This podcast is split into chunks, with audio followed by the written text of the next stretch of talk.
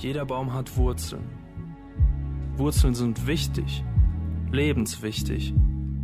Durch die Wurzeln gelangen lebenswichtige Nährstoffe und Flüssigkeiten in den Baum. Je tiefer die Wurzeln gehen, desto stabiler steht der Baum. Je weitreichender das Wurzelwerk ist, desto mehr kann der Baum den Stürmen trotzen. Unser Glaubensleben gleicht so einem Baum. Je tiefer und fester wir verwurzelt sind, desto besser überstehen wir die verschiedenen Stürme in unserem Leben. Wie tief bist du verwurzelt?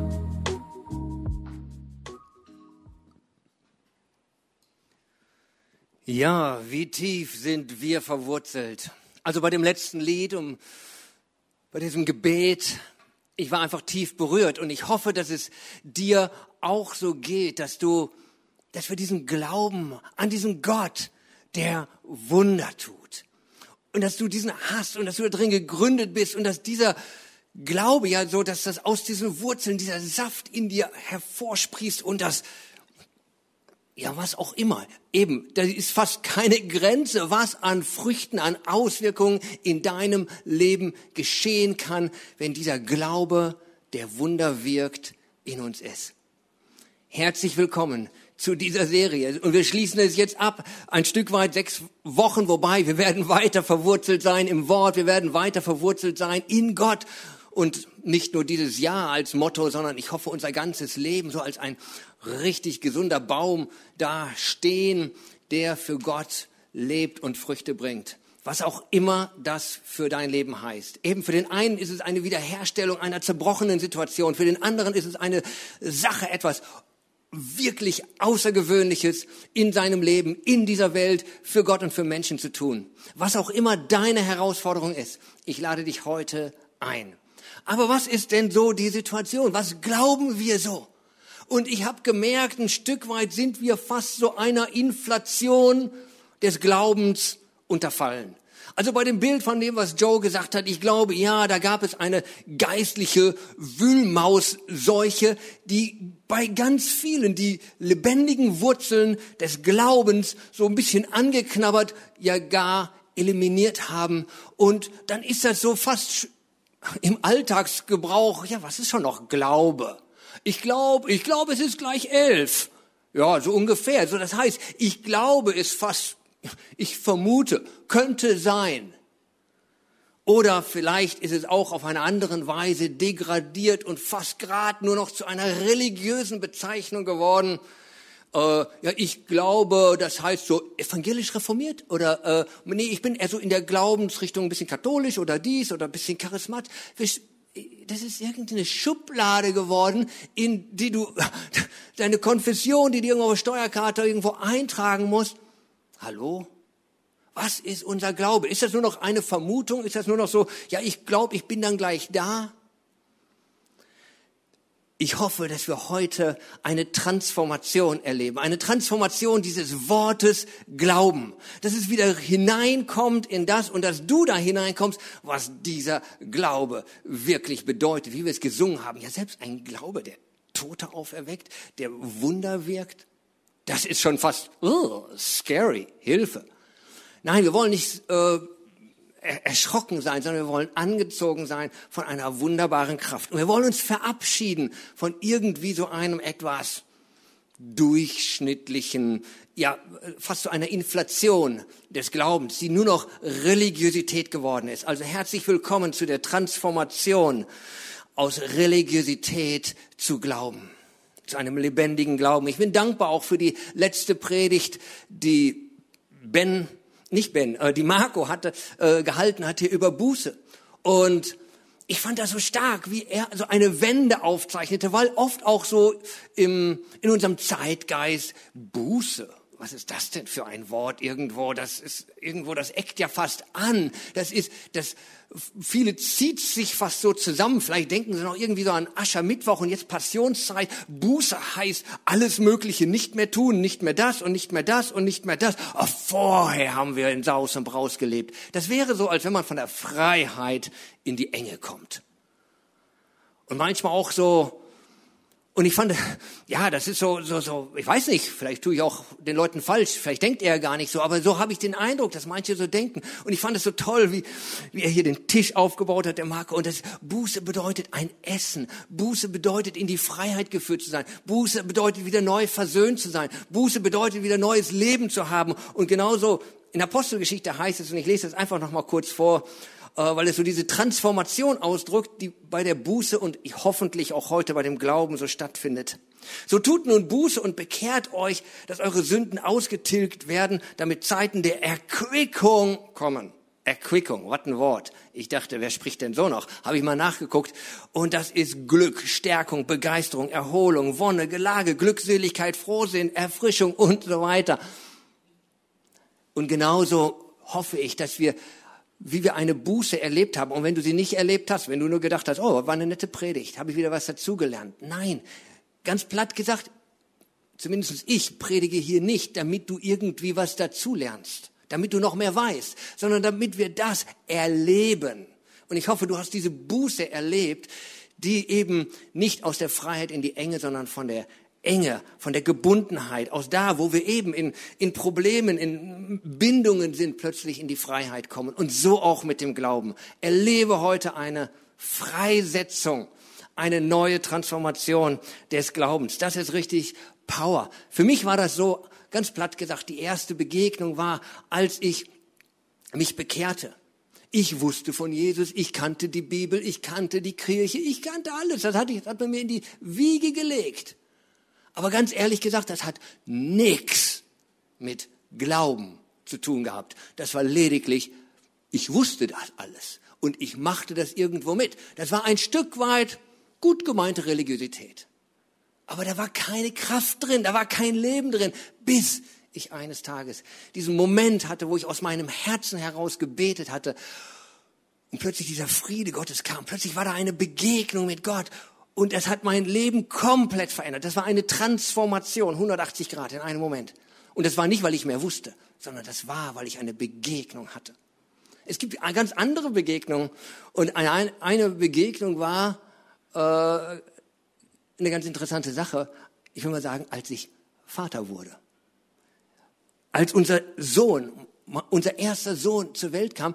Und in einem Moment hat sich was bei mir geändert. Ja, ich war Vater geworden und eine Begegnung mit dem Kind und plötzlich war da so eine Beziehung. Ich hatte Verantwortung und da war eine Connection. Dafür würde ich alles tun, alles. Das war wie eine Glaubensbeziehung. Und weißt du was? Als du geboren bist, als du geboren bist, ich glaube, das ging Gott auch so. Er glaubt an dich und er wird alles für dich tun. Und so wie er alles für dich tut, hoffe ich, dass es auch klickt auf der anderen Seite und dass du sagst, ja, da bin ich angebunden, da bin ich zu Hause. Und das ist so, das sind so Erfahrungen, das ist eben, da, da reichen Worte gar nicht aus. Das ist nicht nur irgendwie eine Information über den, oh, du bist biologischer Vater oder das ist Gott und das ist die Bibel. Das ist eine Beziehung in unserer Seele. Das ist, der Glaube kommt nicht aus dem Kopf, der Glaube kommt aus dem Herzen. Und ähnlich vielleicht eine weitere äh, Begebenheit, wo ich so richtig Glauben immer wieder auch erlebe, ist dann, wenn Gott mich ruft. Wenn Gott mich ruft. Er, er führt mich in eine Berufung. Er beauftragt mich. Ich krieg da fast nur wie so eine Idee, aber das ist mehr als, oh, habe ich mal gelesen, das ist irgendwo nett, sondern da ist ein Funke in mir. Und das zündet etwas an. Und das verbindet sich mit Glauben. Ich spüre, da ist Gott, der der Vater des Himmels und der Erde. Er ruft mich zu etwas. Und ich kann nicht anders, als das zu tun. So erlebe ich Glauben und so erlebe ich Zeiten, wo ich da so richtig, boah, da stehe ich da drin, da können Stürme kommen, ich stehe da drin. Und es gibt aber auch Zeiten, da gleitet mir alles aus den Händen. Ich denke, was, was habe ich noch in der Hand? Was kann ich noch? Und wir verlieren diesen Glauben. Und dann ein gut gemeinter Trost, irgendwie eine Information, die nützt mir dann gar nichts. Ich muss wieder neu verbunden sein. Und ich möchte so wirklich hoffen, dass du heute auch so eine Transformation erlebst. Religiosität ist lediglich Lehre und Pflicht. Lehre, da ist die Information, so, so, so, wir Evangelischen oder wir Freikirchler oder wir so, wir sehen das so und so und so hast du das zu machen. Das ist Religiosität. Das hat nichts mit Glauben zu tun. Glauben ist, wenn du ein Zeugnis in deinem Herzen hast. Glauben ist Beziehung. Glauben ist Vertrauen. Glauben ist Kraft. Und ich möchte jetzt mit dir einige oder in ein, ein neues Abschnitt gehen. Was ist Glauben nach Gottes Herzen? Was ist Glauben nach Gottes Herzen? Und wenn wir das Bild von dem Baum nehmen, dann denke ich, möchte ich das nochmal so ein bisschen weiten. So ein bisschen, wir müssen das heute ein bisschen ganzheitlicher sehen. Wir sind nicht nur der Baum. Wir sind jetzt auch in dem Fall mal vielleicht der Boden, in dem der Baum wächst. Und vielleicht zündet es bei manchen schon, wenn ich über den Boden spreche und über das Wachsen spreche.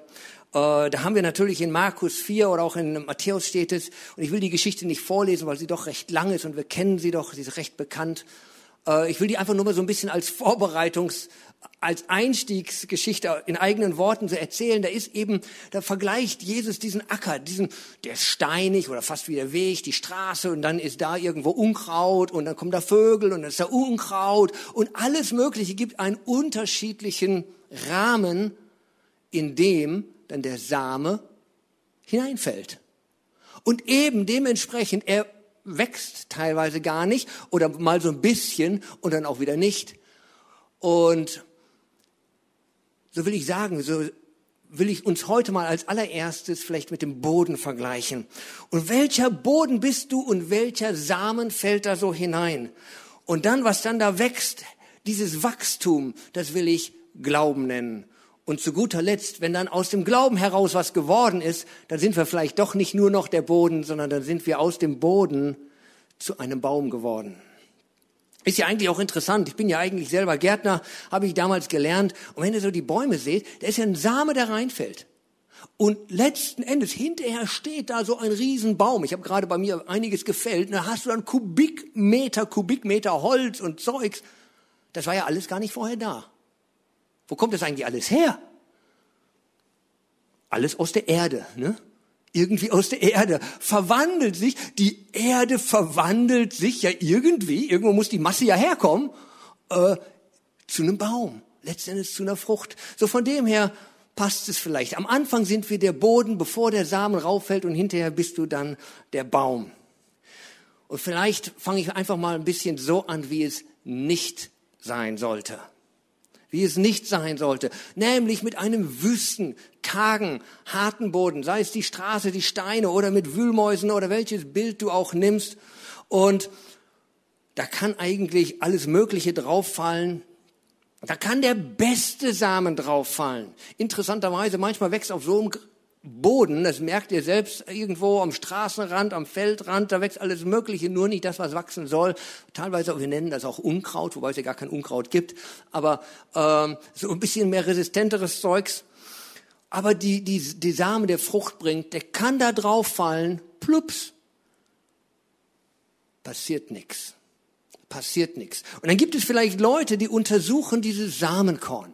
Oh, ich bin konfrontiert, heute vielleicht mit der Botschaft. Oh, es gibt so Leute, die hören die Predigt und ähm, ich, jetzt kann ich euch nicht sehen. Manchmal sehe ich das, wenn wir so die Live-Veranstaltung haben und ich sehe sie so alle vor mir und wenn der Saal halbwegs beleuchtet ist und ich in die Gesichter gucken kann, dann habe ich manchmal den Eindruck, da sitzen manche mit Messer und Gabel und die nehmen jetzt jedes Wort, was ich sage, so auseinander.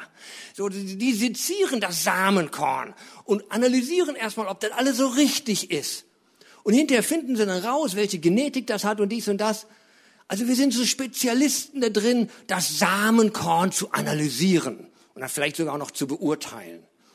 Also wenn du auch so einer bist, muss ich dich wahrscheinlich enttäuschen. Wirst nicht gerade begeistert sein von meiner Predigt heute. Ich bin nicht gekommen, um das Wort zu geben, damit wir darüber diskutieren oder analysieren, sondern das Wort, das es Leben bringt. Und denn in Jakobus, das ist ein ziemlich raffer Vers, ziemlich tough, da heißt es in Jakobus 2, Vers 19, du glaubst, dass es nur einen Gott gibt? Gut. Aber die Dämonen glauben das auch und zittern vor Angst. Es ist nicht, als wenn die Dämonen, es wäre nicht, als wenn der Teufel nicht an Gott glauben würde. Der weiß ganz genau, der kennt sich wahrscheinlich selbst in der Schrift besser aus als du. Und er kennt es und er weiß, dass Gott da ist. Er hat nur ein Problem. Er nimmt es nicht auf. Er nimmt es nicht auf. Er zitiert es, er weiß es und er zittert. Und leider, und da möchte ich jetzt bitte nicht zu persönlich sein, aber trotzdem, ich erlebe das leider, viele Christen, wir kennen so viel und doch zittern wir noch so viel. Wir wissen so viel und zittern noch so viel. Das Wissen hat sich nicht mit Glauben verbunden. Und dann stehen wir da und dann, dann kommt Corona oder kommt dies, dann kommt eine Krankheit, dann kommt ein Widerstand. Uh, wo ist mein Gott? Gott ist da, mitten in der Krise. Und er will nicht, dass wir das Wort zitieren, sondern dass wir das Wort aufnehmen. Und ich möchte jetzt einen weiteren Vers lesen aus Matthäus 17. 17, 20 und 21. Und das ist eine Situation, da haben die Jünger, die bekamen da irgendwelche so kranke oder verrückte oder wir sagen auch dämonisch besessene Leute und die sollten für die beten und das klappte nicht. Und Jesus kommt herein in diese Situation und dann sagt er Folgendes. Oder sie fragten, warum können wir das nicht? Und dann sagt er, wegen eures Kleinglaubens, antwortete er. Ich versichere euch, wenn euer Vertrauen oder Glauben nur so groß wäre wie ein Senfkorn, das war wohl das Synonym für das kleinste Körnchen, ich weiß nicht, ob es wirklich das kleinste Körnchen ist, also auch wenn er wirklich klein wäre, aber wie ein Korn, wie ein Samen, könntet ihr zu diesem Berg sagen, rück dich weg von hier und er wird wegrücken und nichts wird euch unmöglich sein. Hä? Erst sagt er Kleinglauben und dann sagt er Glauben klein wie ein Samenkorn. So nach dem Motto, habe ich doch einen Kleinglauben, wenn ich einen kleinen Samenkorn habe. Nein, aber du hast einen Samen. In dem Samen ist alles Leben drin. In dem Samen ist alle Genetik drin. Für den größten Baum, für den wunderschönsten Menschen, für alles. In, alles lebt durch Samen.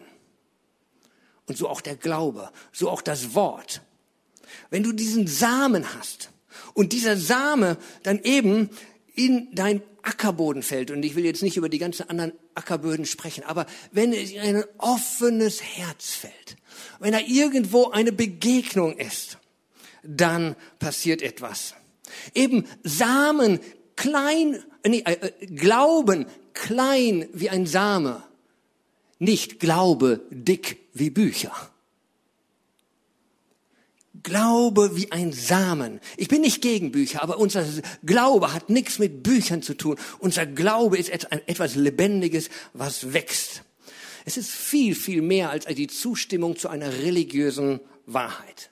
Das ist okay. Kann ich zustimmen? Ist okay, hat aber nichts mit Glauben zu tun. Glauben ist Kraft. Glauben ist Beziehung. Glauben wächst. Und wer Glauben hat, dem wird nichts unmöglich sein. So haben wir es gerade in Matthäus 17 gelesen. Ich möchte jetzt noch eine weitere Stelle hinzufügen. Aus Römer 10, Vers 17. Der Glaube kommt also aus dem Hören der Botschaft oder aus der Hören der Verkündigung, aus der Predigt, je nach Übersetzung unterschiedlich. Die Verkündigung kommt aber durch das Wort des Christus. Wir müssen erstmal vielleicht ein bisschen nochmal einen Schritt zurückgehen. Ich glaube, hier ist natürlich, geht er sofort direkt dann im Ende des Verses auf da, wo unser wirklich geistlicher Glaube in Jesus gegründet ist. Aber am, eigentlich sagt er am Anfang ein allgemeines Prinzip, was immer stimmt, auch ohne Christus. Glaube kommt von dem, was du hörst. Hör dir nur zehntausend Mal an, dass du doof bist. Dann glaubst du es auch irgendwann. Dass du hässlich bist dann glaubst du es auch irgendwann. Dass du Nichtsnutz bist, dann glaubst du es irgendwann. Oder du glaubst, irgendwer erzählt dir irgendwo einer zehntausend Mal, die Welt geht gleich unter, dann glaubst du es wahrscheinlich auch. Wo immer wir unseren Fokus hinrichten, und das ist jetzt nicht das Wort Christus, das ist nicht die Wahrheit. Wir glauben, Glauben baut sich leider auch auf Lügen, die wir hören. Dann haben wir alten Lügenglauben. Dann haben wir einen Versagerglauben. Dann habe ich einen äh, Unsicherheitsglauben oder wir nennen das auch Angst oder Zweifel oder Sorge.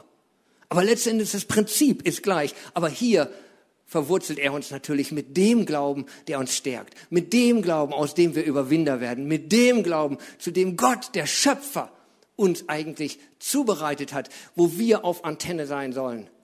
Bist du auf Antenne auf den Christus, der Leben in deine Situation spricht? Und dann habe ich das mal so ein bisschen untersucht äh, und in so einem Wortschlüssel nachgeschlagen. Und das Wort des Christus, was steht da im Griechischen? Und im Griechischen gibt es Unterschiede.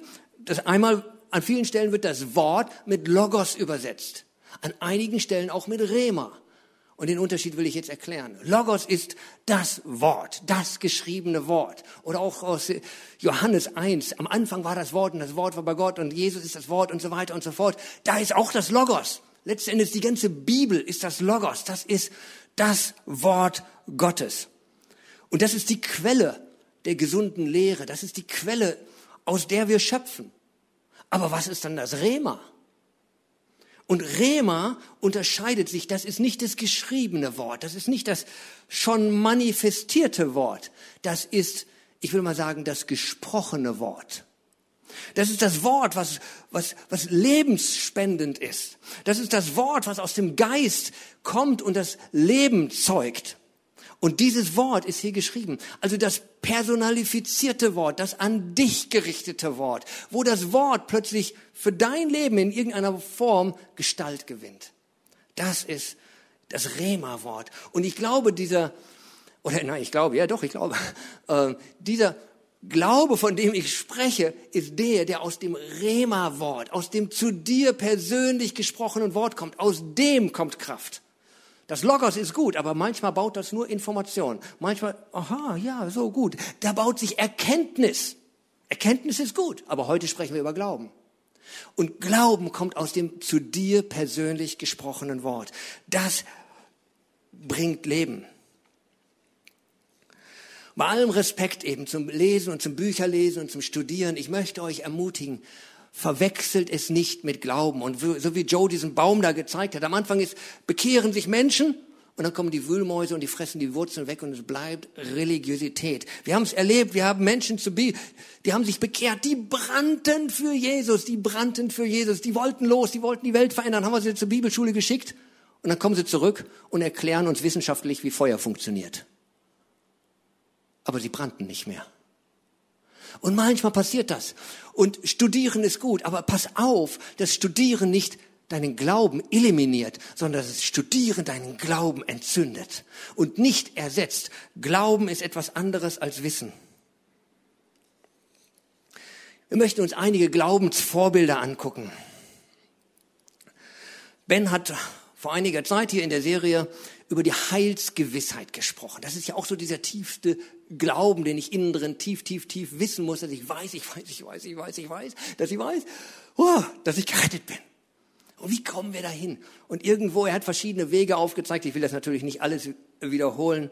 Aber eine Geschichte ist mir hängen geblieben von dieser Karnation Frau, die eigentlich ja gar nicht das Wort Gottes empfangen sollte. Die Juden dachten, nein, für die ist es nicht. Und Jesus sagt das ihr sogar noch. Aber sie hat eine Situation und sie hat eine kranke Tochter, meine ich, war es.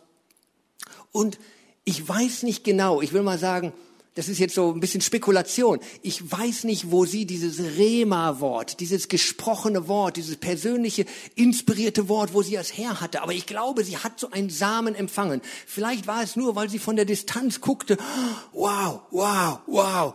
Was dort passiert, was dort passiert. Jesus heilt die Kranken. Und irgendwie hat das Klick gemacht bei ihr. Was da passieren kann, das will ich auch. Und da war diese persönliche Inspiration. Da war dieser Same oder da war dieser Anker und sie hielt sich daran fest. Man hätte ja fast meinen können, in der Geschichte Jesus sei so ein bisschen unfreundlich, gesetzlich oder einfach nur schlecht drauf vielleicht an dem Tag. Warum heilt er sie nicht? Ich glaube, Jesus wusste von Anfang an, was er tun wollte. Jesus wusste ganz genau, sie wird die Heilung kriegen. Ich glaube, Jesus hat ihren Glauben ein bisschen getestet. Wie sehr willst du, was du willst? Er war ein guter Coach. Er hat ihren Entscheidungsmuskel, er hat ihren Glaubensmuskel trainiert. Erste Ablehnung, zweite Schwierigkeitsgrad, dritte. Und sie blieb dran. Wow, empfange. Und sie hat empfangen. Sie wurde geheilt. Und wir lesen in der Bibel verschiedene, verschiedenste Bilder, immer wieder dasselbe Schema, wo eigentlich die, die am wenigsten Glauben hatten, die am wenigsten dazugehörten, empfingen. Sei es der blinde Bartimäus, den sie sagten, sei still, sei still, sei still. Nein, jetzt erst recht. Der römische Oberste, der auch nicht eigentlich empfangen sollte und viele mehr. Interessanterweise, und der Satz ging mir irgendwie so nach, als ich ihn aufgeschrieben habe, Jesus lobte offensichtlich öfters den Glauben der Ungläubigen und tadelte den Glauben der Gläubigen. Ist das nicht komisch? Er, er lobt den Glauben der Ungläubigen und tadelt den Glauben der Gläubigen. Und dann, als ich das so aussprach und aufschrieb, da hatte ich gleich den nächsten Vers vor Augen aus Hebräer 13, Vers 8.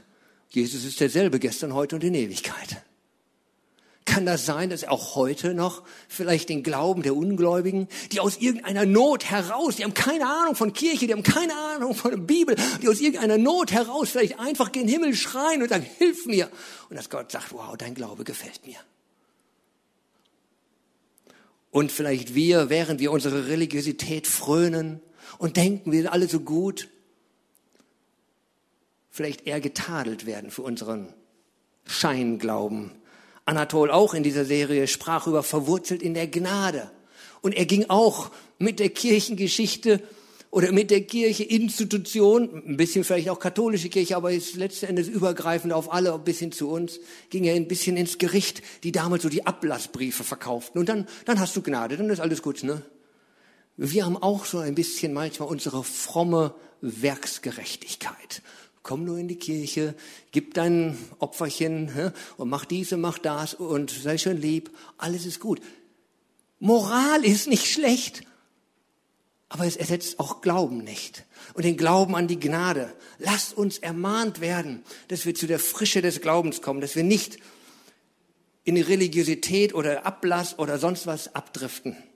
Ich wünsche dir diesen echten Glauben von diesen Glaubensvorbildern, die ja letzten Endes hier oft schwache Menschen waren schwache Menschen, die einfach so bitter nötig hatten und einfach zu Gott schrien und Gott erhörte ihr Schreien. Mir fiel ein anderer Vers ein, der teilweise sehr unterschiedlich übersetzt wird und auch unterschiedlich gedeutet wird und mit Sicherheit nicht der einfachste Vers ist, aber irgendwo dachte ich, der trifft's auf den Punkt. Aus Matthäus 11, Vers 12. Da heißt es, von der Zeit, von der Zeit Johannes des Täufers an bis heute wird dem Reich äh, in dem der Himmel regiert, Gewalt angetan, doch die Menschen drängen sich mit aller Gewalt hinein. Oder in einer anderen Form hieß es, die, äh, es gehört das Reich Gottes denen, die es mit Gewalt an sich reißen. Ich verstehe das so, ja, genau so wie diese.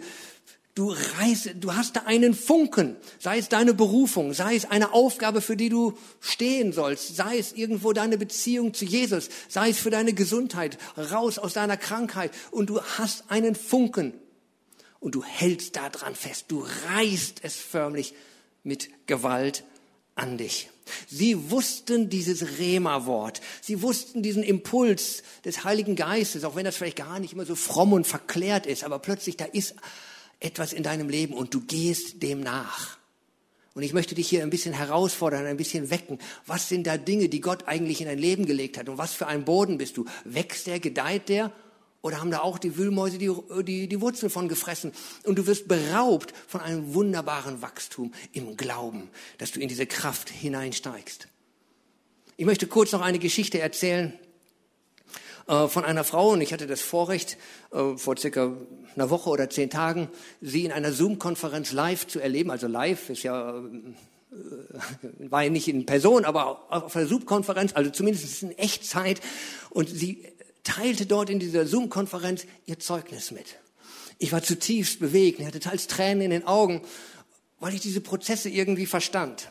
Vielleicht kennt der eine oder andere die Frau ja auch aus den Medien. Es ist nicht ganz eine unbekannte Person. Es ist Jamie Kern, Kern Lima. Was ist das für eine Frau?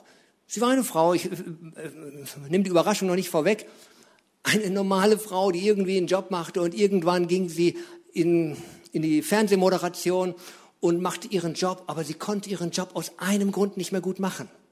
Sie hat ein Hautleiden hier im Gesicht. Das, ich weiß nicht, wie die Krankheit heißt, habe ich vergessen, dass das dann so, so rot, pustelig ist. Und das ist vor der Kamera natürlich ein bisschen blöd. Und sie hatte dann immer so eine Schminke, die sie da drauf machte. Und dann ging's. Und sie war mal wieder mitten in dem Fernsehen-Interview und dann irgendwo über diesen kleinen Stöpsel im Ohr. Ey, Jamie, du hast da was. Du hast da was. Wisch das weg.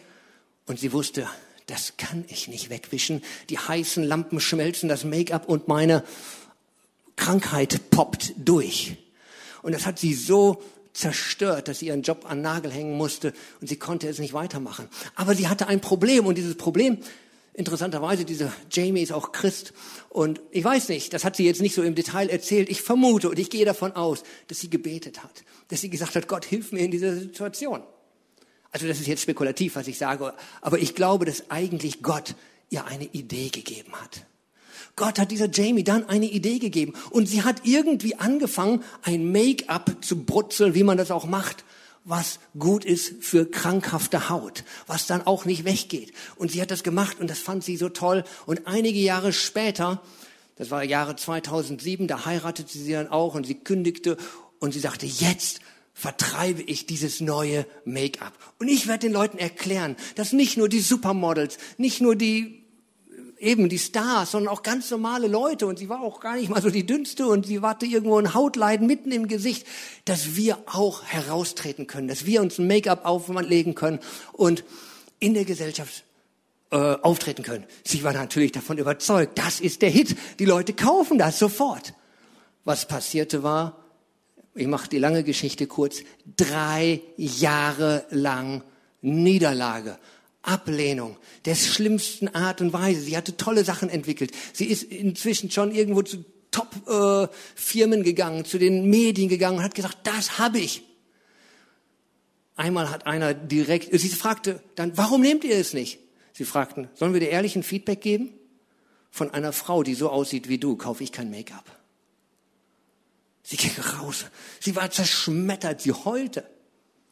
Sie hat nicht aufgegeben. Sie hat nicht aufgegeben. Drei Jahre, sie waren schon fast bankrott, bis sie das erste Mal eine Live-Fernsehinterview irgendwo wieder kriegten, wo sie dieses Produkt vorstellen und direkt verkaufen können.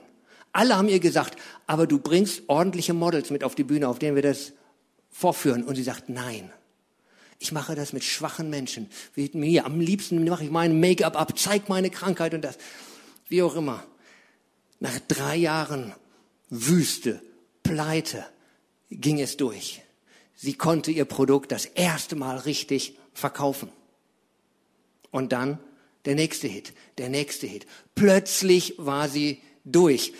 Für die, die Jamie Lehmann nicht kennen oder Jamie Kernleader nicht kennen, sie hat dann 2007, 2010 drei Jahre Krise und dann von 2010 bis 2016 Sechs Jahre. In sechs Jahren boomte ihr Unternehmen, dass sie es sechs Jahre später für 1,2 Milliarden Euro, äh, Dollar an L'Oreal verkauft hat als Produktkette. Und L'Oreal hat gesagt, nicht nur, wir nehmen nicht nur die, das Produkt, die Produktserie für 1,2 Milliarden Euro, wir nehmen dich als CEO dazu.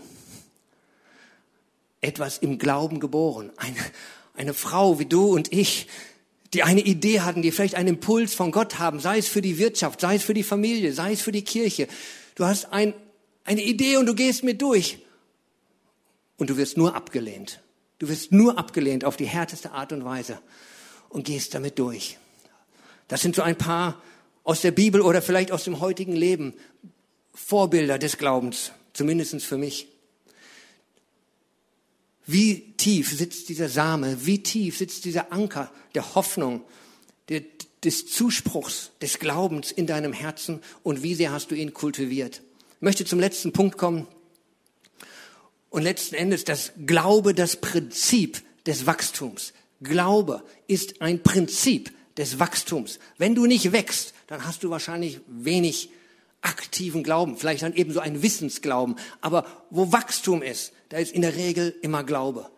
Und wenn wir nochmal von dem Bild ausgehen des Bodens, da fällt verschiedenes Zeug drauf. Der erste Glaubensschritt Und merk dir das, nimm das mit. Der erste Schritt des Glaubens ist Fokussierung, wie wir es gehört haben, auf das, was wir hören, das wächst in uns. Du wählst, was du hörst. Und wir sind umringt von Millionen von Stimmen. Gerade jetzt, du hörst hier auf dem Internet zu. Du hast diesen Kanal gewählt. Dankeschön. Du hättest doch 10.000 oder Millionen andere YouTube-Videos oder sonst was alles wählen können. Wir haben so ein Masse von Angebot. Die erste Herausforderung ist die Wahl. Die Qual der Wahl, ja, die, die richtige Wahl. Worauf fokussiere ich mich? Fokussiere ich mich auf all die destruktiven, auf all die glaubenszerschmetternden Dinge oder höre ich auf dieses eine Wort Gottes, was er in mein Herz spricht? Das ist das Erste. Auf was fokussierst du dich? Und das Zweite ist das Wie. Was oder wie gehst du damit um? Und von dem Bild des Ackerbodens wissen wir, du musst das Ding gießen oder ab und zu Unkraut ausreißen und du musst es pflegen oder wie Joe sagte oder einen Flock dran machen, es schützen und stützen, damit es in all den Widrigkeiten eben nicht umfällt, sondern dass es wächst. Pflegst du deinen Glauben? Wählst du deinen Glauben? Welcher Stimme hörst du? Und wie pflegst du die? Das sind zwei so Hebelwirkungen des Glaubens. Das möchte ich dir mitgeben. Und ich bitte dich, praktiziere das. Praktiziere das. Blende mal all die anderen Unkrautsamen aus und fokussiere dich auf das eine, was Gott zu dir gesprochen hat. Vielleicht einfach, dass du annimmst, dass Gott zu dir sagt, du bist mein geliebtes Kind. Du bist wertvoll. Ich liebe dich und ich mache ein Meisterwerk aus dir. Und du denkst, wow, und all die anderen Stimmen verhallen irgendwo im Dunkeln, im was weiß ich wo, und du sagst, das Wort nehme ich. Oder eine Berufung, die Gott in dein Leben spricht, und du pflegst es. Und wenn dieses, das Fokussieren und das Pflegen, das Fokussieren und das Pflegen, das Fokussieren und das Pflegen, und ich sage dir, ich kenne es aus meinem Leben, das müssen wir wirklich wie eine Disziplin üben, wie einem morgendliche Fitnesssport sei es irgendwo mit Hanteln oder sonst was, was du für den Körper auch tust. Und wenn du es einen Tag nicht tust, ah, ist okay. Wenn du es eine Woche nicht tust, du merkst das. Wenn du es einen Monat nicht merkst, du gehst schon ganz anders durchs Leben. Und so ist es geistlich. Du brauchst diese geistliche Fitness. Und das ist jetzt nicht eine religiöse Pflichtübung, sondern ein Festhalten an der Beziehung, ein Hinaussaugen dieser Kraft aus der Glauben, der aus der Hoffnung kommt. Ich wünsche dir das, dass du so deinen Glauben pflegst und dass du dann so wirklich auch an diesen Glauben kommst. Und da möchte ich jetzt die letzten Verse lesen. Nochmal Jakobus 2, Vers 20. Da heißt es, du, das war der Folgevers von dem, was wir eben am Anfang gelesen haben, wo es hieß, selbst die Dämonen glauben und sie zittern. Und dann geht er eben hier weiter, du gedankenloser Mensch. Also er ermahnt immer noch. Willst du nicht einsehen, dass ein Glaube, der nicht zu Taten führt, nutzlos ist? Das heißt nicht, dass der Glaube durch Taten kommt und in eine Werksgerechtigkeit kommt. Das ist Religiosität. Sondern ein Glaube, der nicht zu Taten führt. Oder ich möchte einen anderen Vers noch dazu lesen, stand heute Morgen in der Losung. Johannes 12, Vers 24. Wenn das Weizenkorn nicht in die Erde kommt und stirbt, bleibt es allein. Wenn es aber stirbt, bringt es viel Frucht. Was hast du von dem Weizenkorn? Was hast du von der Bibel, wenn es nicht in dein Herz fällt? Wir wissen auch aus der Biologie, das Weizenkorn stirbt ja gar nicht. Es zerfällt zwar, aber es empfängt eine neue Form. Es keimt, es kriegt nach unten Wurzeln, nach oben Triebe und dann Früchte. Das ist das Wort Gottes. Es verlässt seine ursprüngliche Form und das Wort wird Fleisch in dir. Und wenn das nicht Fleisch und Sprache und Handlung in dir wird, ist es tot. Dann ist es unnütz. Ein Glaube, der nicht wächst, ein Glaube, das Wort, was nicht in deinem Leben aufgegangen ist, ist nutzlos. Und ich möchte zum Abschluss für dich beten. Ich möchte dich ermutigen, dass dein Glaube, vielleicht da, wo er zerpflückt wurde, dass Gott ihn wieder zusammenbaut, dass da, wo du in Schwäche gekommen bist, dass du zu Kraft kommst, dass da, wo du in Unsicherheit und Unmündigkeit gekommen bist, zu neu, zu Sicherheit und Mündigkeit kommst. Und dass du selbst aus, aus Selbstzweifeln ja in ein Selbstbewusstsein kommst. Und dass sich das ausdrückt in deiner Sprache, in deiner Körperhaltung. Und ich glaube, dass Gott tatsächlich mit unserer Körperhaltung was machen will. Der alte Nietzsche hat damals gesagt, wenn die Christen einen Erlöser hätten, sollten sie erlöster ausschauen. Und er hat leider sehr recht damit gehabt. Aber ich hoffe, dass dieser Glaube, der macht was mit uns drin. Der macht nicht uns so kopflastig, dass unser Kopf immer runterfällt, sondern der hat eine Kraft des Herzens, der unseren Kopf aufrichtet. Wie oft sagt die Bibel, erhebt eure Häupter. Erhebt euch, steh auf. Und so möchte ich dich ermutigen, steh auf mit mir hier im Saal, die Leute oder auch die einigen oder unser Team meine ich damit, oder auch zu Hause am Bildschirm. Steh mal auf und wir wollen gemeinsam beten. Vater, ich danke dir, dass du uns Glauben gibst als eine Kraft, dass du selbst in uns hineinfällst, sei es mit einer Idee, mit einem Zuspruch, mit einer Verheißung, mit Dingen, die du uns gegeben hast.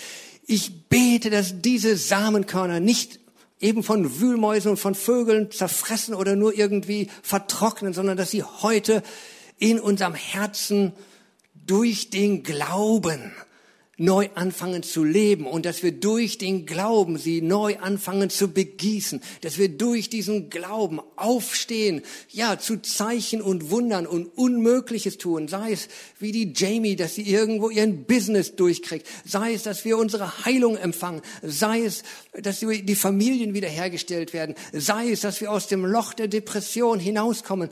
Und vieles, vieles mehr. Ich bete, Herr, dass du uns berührst und dass du dieses Samenkorn neu in uns, ja, oder das, ich bete für uns, dass wir dieses Samenkorn aufnehmen. Dass wir sagen können, ja Herr, ich glaube, dass ich bin, was du sagst, dass ich bin. Und dass ich glauben kann, Herr, dass ich das kann, was du sagst, dass ich kann. Und ich glaube, dass ich das habe, was du sagst, dass ich habe. Amen. Gott segne euch.